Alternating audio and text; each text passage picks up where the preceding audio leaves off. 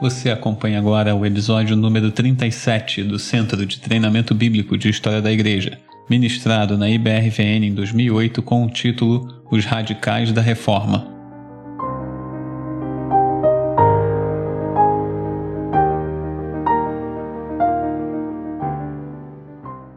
Sempre que há uma reforma tão forte como essa que estava acontecendo ali, com tantas transformações, sempre acontece o surgimento de movimentos radicais, que levam a coisas extremistas, que levam um pouco longe demais. Na Alemanha, quando Lutero ficou aqueles dez meses em Wartburg, um outro indivíduo, um outro professor de Wittenberg assumiu o controle do que vinha acontecendo. Esse sujeito chamava-se Andreas Bodenstein von Karlstadt. E esse Karlstadt, ele era um indivíduo que radicalizou mais. Ele, assim que o Lutero saiu, ele já foi nas igrejas, arrancou todas as imagens e foi fazendo coisas que o Lutero não faria. É, o problema era um problema de velocidade. Ele estava fazendo muito rápido. Em 1524, um outro luterano, de nome Mintzer, ele organizou um levante de camponeses contra os nobres na cidade de Austerlitz. Então é o uso político do que está acontecendo. Então nós vamos aproveitar o momento político e ele arregimentou e os camponeses para atacar os nobres. Porque eles eram realmente oprimidos e tal. Só que o Lutero não concordava com esse tipo de atitude. Porque não é assim que se ganha essa batalha, não é com armas humanas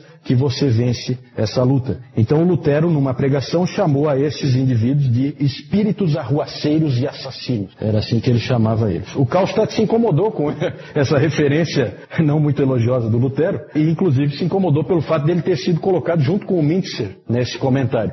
Aí ele foi tomar satisfação com o Lutero. O Mintzer reagiu pregando aos camponeses contra o Lutero, chamando o Lutero de irmão porco gordo e irmão vida mansa. Eles usavam assim umas expressões carinhosas nesse tipo. Não era uma época assim de muito politicamente correto. Eu não vou com a tua cara, eu falo mal de ti mesmo. Era assim que funcionava. O Lutero disse sobre o ritmo da reforma em Wittenberg que a causa é boa, mas houve pressa demais. Porque ainda há, outro lado, ainda há do outro lado irmãos e irmãs que pertencem a nós e que ainda precisam ser ganhos. Então ele achava que estava indo rápido demais. Os mais radicais começaram a dizer que sim, sim, só a escritura, tá bom? Mas não vamos ouvir só a Escritura, mas também o autor das Escrituras, o Espírito Santo. Então começou a aparecer esses pregadores visionários que começaram a levar o povo ah, em direções perigosas, porque eles diziam que recebiam informações do que, do que fazer diretamente do Espírito Santo. Então esse tipo de coisa, esse tipo de radicalismo acontece. Esses que diziam que o Espírito Santo falava com eles, o Lutero, naquele estilo dele também, disse a respeito deles: esses são os que engoliram o Espírito Santo, com penas e tudo. É, não é, não é muito,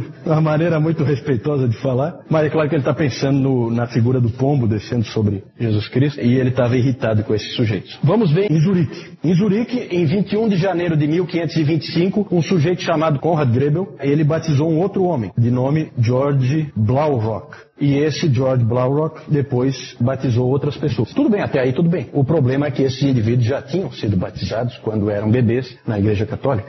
E isso gerou um problema do tamanho do mundo porque batismo só pode ter um, e esses indivíduos estavam batizando pela segunda vez. São os anabatistas. Anadi, pela segunda vez, e batista de batismo. Então eram batizados pela segunda vez. E esses homens eram um problema para os Zwingli porque esses homens que eu citei eram irmãos, eram amigos de Zwingli. E eles estavam fazendo aquilo por causa da pregação dos Zwingli, que é as escrituras, o que as escrituras dizem e nada mais. Só que não era esse o entendimento da igreja de que você podia ser batizado novamente e que o batismo quando você era bebê não valia nada porque você não cria. E então surgiu esse movimento anabatista, contrariando séculos e séculos de um pensamento diferente. Eles foram sempre perseguidos, eles foram perseguidos tanto pelos católicos como pelos protestantes. Esses indivíduos sofreram muito, esses anabatistas. 85% deles foram mortos por católicos e 15% por protestantes. De qualquer maneira, os protestantes têm aí 15% que eles vão ter que explicar por que fizeram isso. Normalmente os católicos queimavam eles e os protestantes afogavam. Bem irônico, né? Já que eles queriam ser batizados de novo. Então tem, esses, é, tem essas coisas ruins que aconteciam. Esses indivíduos, eles defendiam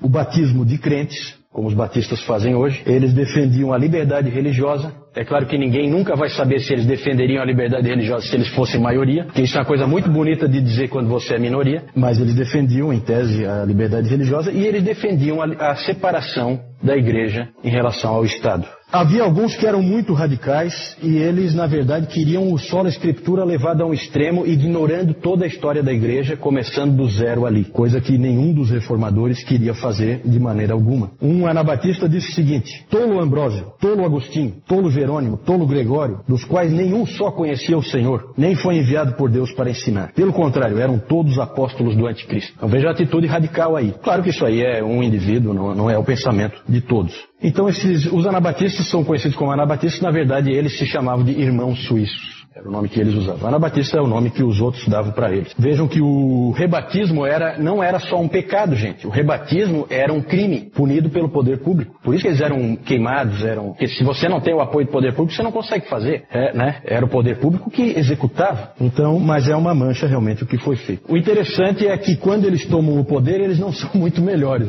Não tem ser humano bom e ser humano ruim. Todos são ruins. Quando eles assumiram essa cidade de Minster, eles assumiram o controle dessa essa cidade, os anabatistas. E aí eles implantaram ali uma teocracia no estilo do Velho Testamento, valiam as leis do Velho Testamento. Aí começou a ter todo tipo de barbaridade, as pessoas eram condenadas por qualquer coisa, eram mortas, havia poligamia, havia uma, série de coisas acontecendo. Aquilo era tão absurdo que estava acontecendo nessa cidade que os católicos e os protestantes se uniram, eles nunca se uniram para nada, eles se uniram para atacar a cidade e retomá-la. Porque todos os católicos, todos os protestantes tinham sido expulsos pelos anabatistas dali, quando não perseguidos e mortos. Então vejam que quando você é maioria, as coisas mudam um pouquinho, até o discurso. Só que diante da ruína de Münster, depois que ela foi recuperada pelas tropas católicas e protestantes, surgiu das ruínas um grande líder, para os anabatistas, chamado Meno Simons. Ele era um padre católico romano e ele via que os anabatistas eram um movimento de Deus e que na verdade eram como ovelhas que não têm pastor. Então ele foi lá e orientou eles numa direção boa,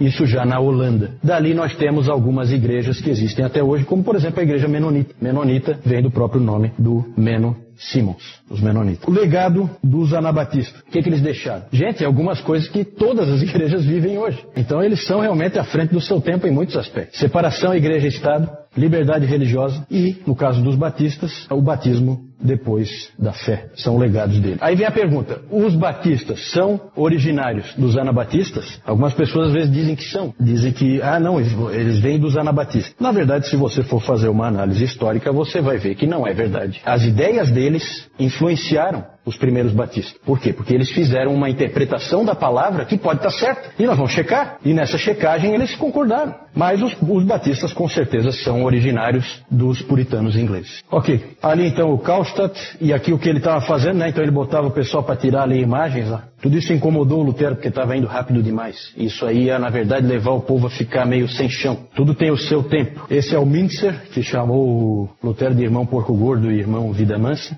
Aqui o Menos Simons e aqui os anabatistas. Aqui os pés sendo amarrados, os pés e as mãos, e eles vão ser jogados no rio para se afogarem. Nada bonita essa história. Aqui então o mapa em que eu quero mostrar algumas dessas cidades que nós já falamos aqui. Então aqui uma, um pedaço da Europa só, né? Aqui embaixo a Itália, né? A bota da Itália aqui, famosa, Mar Mediterrâneo a França, a Suíça e a Alemanha. Então é bem claro aqui que do Renascimento a coisa migra para o norte. Aqui é Florença, onde estava o Savonarola, onde estava o Michelangelo, o Leonardo da Vinci é um florentino. Aqui é Milão, também é uma cidade importante no Renascimento, então aqui o norte da Itália. Aqui, lá em cima, no norte, é Wittenberg. Aqui, Worms. Então aqui que Lutero teve que se apresentar. Aqui, bem no meio da Alemanha, fica Wartburg, o castelo de Wartburg, ele foi aqui capturado e foi levado para lá, ficou aqueles 10 meses. Aqui, esse, essa estrelinha aqui, 4 é Marburg, onde houve o encontro entre Lutero e Zwinglio, e que eles não se entenderam. Que mais? Aqui Zurique, Zurique fica aqui próximo à fronteira com a Alemanha, certo? E aqui embaixo Genebra, próxima à fronteira com a França. Tanto que Zurique é Suíça de fala alemã e Genebra é Suíça de fala francesa. Aqui é Paris, só para vocês terem uma ideia, para ter uma localização de onde fica Paris. Essa cidade é Estrasburgo, na fronteira com a Alemanha. Já vamos falar dela daqui a pouco, então já estou mostrando antes. Aqui é Roterdã, onde estava o Erasmo, e aqui é Münster, onde os anabatistas tomaram o controle da cidade, e o Menos Simons depois levou então os anabatistas para a Holanda, porque realmente é muito próximo. Esta é uma produção da Igreja Batista Reformada Vida Nova, localizada na Servidão Antônio Irineu da Silva, número 325, Córrego Grande, Florianópolis, Santa Catarina.